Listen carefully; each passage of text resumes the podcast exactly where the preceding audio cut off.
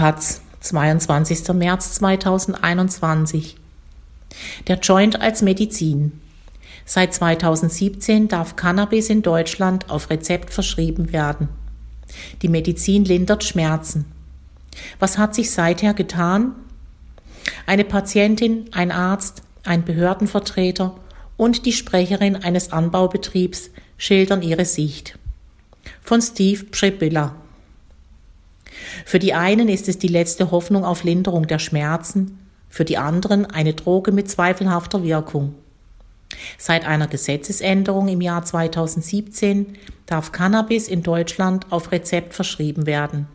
Zumindest dann, wenn es sich um schwerwiegende Erkrankungen handelt und konventionelle Therapien nicht anschlagen. Doch wie gut Cannabis in welcher Dosierung wirkt, ist bisher nur unzureichend erforscht. Es existieren Studien, die sich mit dem Nutzen bei einzelnen Krankheiten befassen. Eine große Metastudie fehlt aber nach wie vor. Trotzdem steigt die Nachfrage. Um den steigenden Bedarf zu decken, dürfen Privatfirmen unter staatlicher Aufsicht die Pflanze neuerdings auch in Deutschland anbauen. In diesem Text schildern eine Patientin, ein Arzt, ein Behördenvertreter und die Sprecherin eines Anbaubetriebs ihre Sicht der Dinge.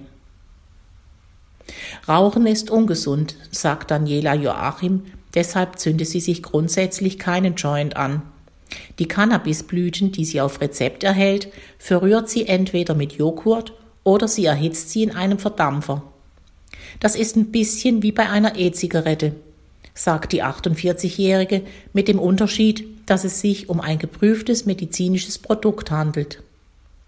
Daniela Joachim ist Vorstandsmitglied im Bund deutscher Cannabispatienten. Der Verband sieht sich als Selbsthilfegruppe für Menschen, deren Krankheiten sich mit Cannabis lindern lassen. So wie bei Joachim selbst. Bei ihr entwickelte sich eine massive Migräne, nachdem ein Tumor in ihrer Nasennebenhöhle bestrahlt worden war. Das Einzige, was mir half, war Ibuprofen, sagt Joachim. Irgendwann habe sie aber selbst davon Kopfschmerzen bekommen. Schließlich probierte sie Cannabis aus, zunächst per Privatrezept auf eigene Kosten. Bei mir hilft es, die Frequenz der Migräneanfälle deutlich zu senken, meint sie. Eine Kostenübernahme durch die Krankenkasse habe ihr Neurologe trotzdem nicht beantragen wollen, erwidert Joachim. Er kannte sich damit nicht aus, das war ihm zu kompliziert. Erst in einer Schmerzambulanz in Hannover fand sie einen Arzt, der ihrem Wunsch nachkam. Seit 2017 dürfen Ärztinnen und Ärzte Cannabis auf Rezept verschreiben. Laut Bund deutscher Cannabis-Patienten sind viele von ihnen aber nach wie vor skeptisch. Die Leute müssen von Arzt zu Arzt, klagt Daniela Joachim.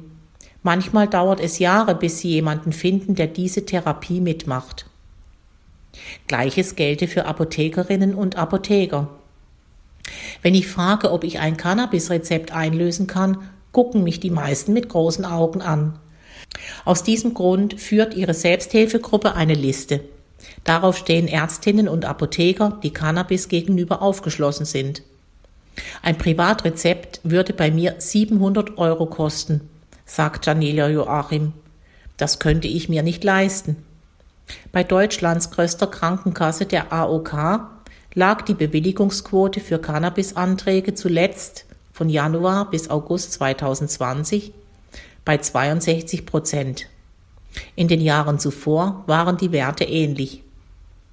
Die in Joghurt verrührten Cannabisblüten reichen bei Daniela Joachim normalerweise aus, damit sie schmerzfrei durch den Tag kommt. Auch Autofahren sei mit dieser Dosierung problemlos möglich. An stressigen Tagen komme die Migräne aber manchmal zurück. Um den Schmerzen entgegenzuwirken, inhaliere sie die Blüten dann zusätzlich über ihren Verdampfer, in Absprache mit ihrem Arzt, wie sie meint. An solchen Tagen spürt sie die erhöhte Dosis deutlich. Da bin ich baller, da ist mit mir nichts mehr anzufangen. Daniela Joachim sagt, auf solche Nebenwirkungen würde sie gerne verzichten, aber dann komme die Migräne zurück. Ich wäre froh, wenn ich nicht immer Cannabis nehmen müsste, aber bei mir ist es das Einzige, was hilft. Lange Zeit konnte sich Thomas Vaterroth nicht vorstellen, Cannabis als Medizin zu verordnen. Mir ging es da ähnlich wie vielen Kollegen, sagt Vaterroth, der als Chefarzt der Neurologie in den SHG-Kliniken Sonnenberg arbeitet. Der Wendepunkt kam mit einem Patienten, bei dem klassische Medikamente nicht anschlugen. Plötzlich ging es ihm besser, erinnert sich Vater Roth. Da war ich natürlich neugierig, warum. Der Patient, der unter Muskelzittern litt, erzählte, er habe auf eigene Faust einen Joint geraucht und danach Besserung verspürt. Ab diesem Zeitpunkt habe ich mich genauer mit dem Thema befasst, erklärt Vater Roth. Ich wollte ihm helfen und ihn gleichzeitig aus der Illegalität holen. So kam es, dass der Chefarzt im Jahr 2018 sein erstes Cannabis-Rezept ausstellte. Seither hat er rund 30 Patientinnen und Patienten auf diese Weise behandelt. Zwischen 30 und 40 Prozent der Austherapierten können wir damit helfen meint Vater Roth. Eine gute Quote? Wenn jemand fünf Jahre Schmerzen hat, bis hin zur Morphintherapie, ist das für ihn natürlich ein großer Erfolg, sagt der Mediziner. Ob Parkinson, Schmerzen oder posttraumatische Belastungsstörung, Cannabis könne bei verschiedenen Krankheitsbildern helfen, sagt Vater Roth. Er weiß aber auch, das ist nicht für jeden was. Er verschreibe Cannabis grundsätzlich nicht an Personen im Alter von unter 21 Jahren. Manche Patienten entwickeln eine verwirrte Symptomatik, meint Vater Roth. Dann müsse man die Dosierung ändern oder die Therapie abbrechen. Aber das sei bei Pharmaka schließlich nicht anders. Vater Roth kennt die Kritik seiner Kollegen. Bis heute gibt es keine Phase 3 Studie mit Tausenden von Probanden, meint der Chefarzt. Für viele Firmen lohne es sich offenbar nicht, in die Forschung zu investieren. Denn obwohl Cannabisblüten inzwischen verschrieben werden dürfen, sind sie wegen der fehlenden Wirksamkeitsnachweise nicht als Arznei zugelassen, weshalb Krankenkassen jeden Antrag einzeln prüfen müssen. Vater Roth stört dieser Aufwand. Für jeden Patienten muss er Erkrankungen und bisherige Therapien auflisten. Hier in der Klinik haben wir mehr Personal und können das besser organisieren, erläutert Vater Roth. Aber für niedergelassene Ärzte ist das ein Problem. Auch sieht er die Gefahr einer Zweiklassenmedizin.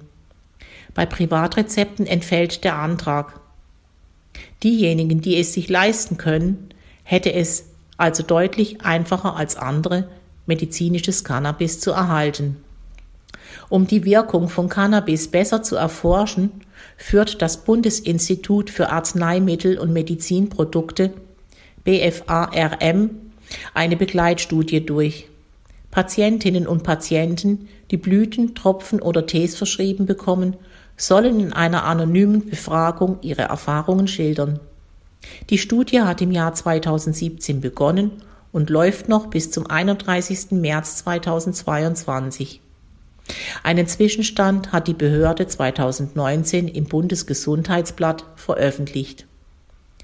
Von 4.153 erfassten Patienten bekamen 69 Prozent Cannabis gegen Schmerzen verschrieben.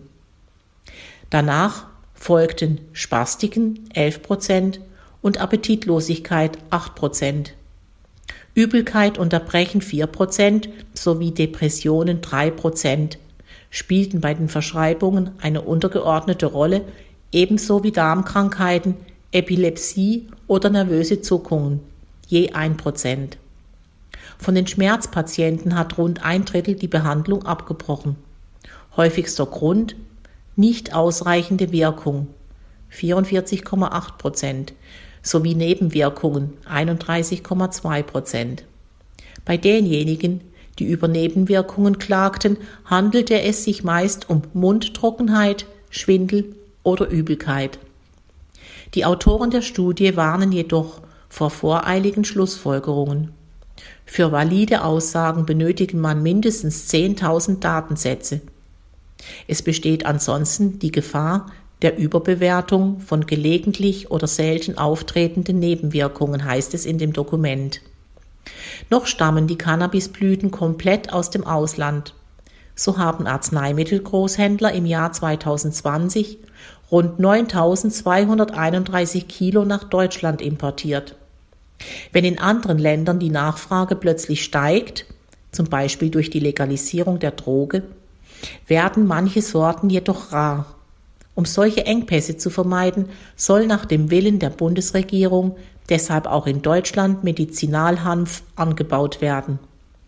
Zuständig dafür ist ein neues Fachgebiet beim Bundesinstitut für Arzneimittel und Medizinprodukte, die Cannabis-Agentur. Sie kontrolliert Anbau, Ernte und Verarbeitung der heimischen Produktion. Pro Jahr sollen künftig 2600 Kilo Cannabis angebaut werden. Warum nur so wenig? Wir mussten berücksichtigen, dass es vor 2017 keine verlässlichen Zahlen zu möglichen Patienten gab, sagt Institutssprecher Mike Pommer. Falls zu viel angebaut würde, gehe das zu Lasten der Steuerzahler. Zudem sei der Import ja weiterhin möglich. Kritiker wie der Deutsche Hanfverband sehen das anders. Sie monieren, die Bundesregierung wolle die Menge absichtlich klein halten, um den Aufbau einer starken deutschen Cannabisindustrie zu verhindern. Ein hoher Zaun, dahinter ein Bunker aus Stahlbeton. So beschreibt Yvonne Möller die Produktionsanlage ihres Arbeitgebers in Leuna, Sachsen-Anhalt. Die Ware lagert hinter dicken Türen, erläutert Möller, die bei dem Arzneimittelgroßhändler Aurora Deutschland arbeitet. Sicherheit muss sein. Immerhin ist das Produkt nicht nur eine Medizin, sondern auch eine begehrte Droge. Aurora ist neben der Afria Deutschland GmbH und der Demikan GmbH eines von drei Unternehmen, das pharmazeutisches Cannabis in der Bundesrepublik anbauen darf.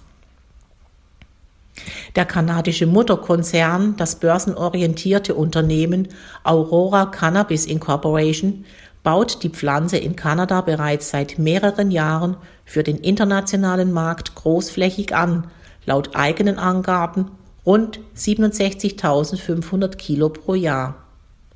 Für den deutschen Markt sind die Dimensionen deutlich kleiner. Hier darf Aurora zunächst 1000 Kilo jährlich anbauen.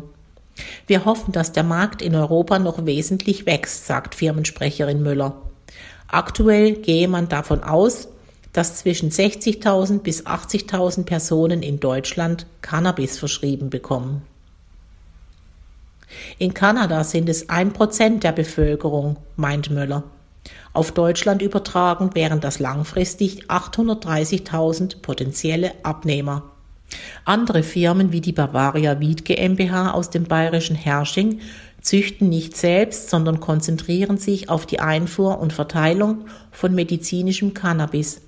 Auch dies ist ein wachsender Geschäftszweig. Wie viele Patientinnen und Patienten in Deutschland aktuell Cannabis erhalten, darüber gibt es keine exakten Zahlen. Der Spitzenverband der gesetzlichen Krankenkassen erfasst lediglich die Gesamtzahl der verschriebenen Rezepte. Demnach wurden von Januar bis September 2019 insgesamt 193.462 Cannabis-Rezepte ausgestellt.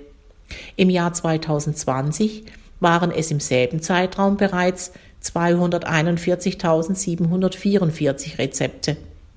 Auch die Menge der eingeführten Blüten steigt seit der Legalisierung stark an. Für die in Deutschland produzierenden Firmen läuft das Geschäft allerdings eher schleppend an. Corona hat uns alle überrascht, beteuert Yvonne Möller von Aurora.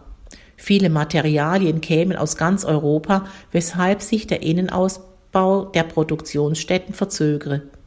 Jetzt stünden erst einmal mehrere Testläufe an. Bei welcher Temperatur, Luftfeuchtigkeit und Beleuchtung wachsen die Pflanzen am besten? Unter welchen Bedingungen entwickeln sie den optimalen THC-Wert? Danach müsse das Landesverwaltungsamt in Sachsen-Anhalt die Anlage behördlich abnehmen. Wann die erste Ernte ansteht? Noch unklar. Für Patientinnen und Patienten ändert diese Verzögerung indessen erstmal nichts. Mit einem entsprechenden Rezept erhalten Sie in der Apotheke Ihr Cannabis, egal aus welchem Land es letztendlich stammt. Vorausgesetzt natürlich, Sie finden zuvor den richtigen Arzt. Cannabis auf Rezept. Cannabis. Hanf. in Klammern Cannabis sativa, wurde schon in der Antike kultiviert, um daraus Kleidung oder Seile herzustellen.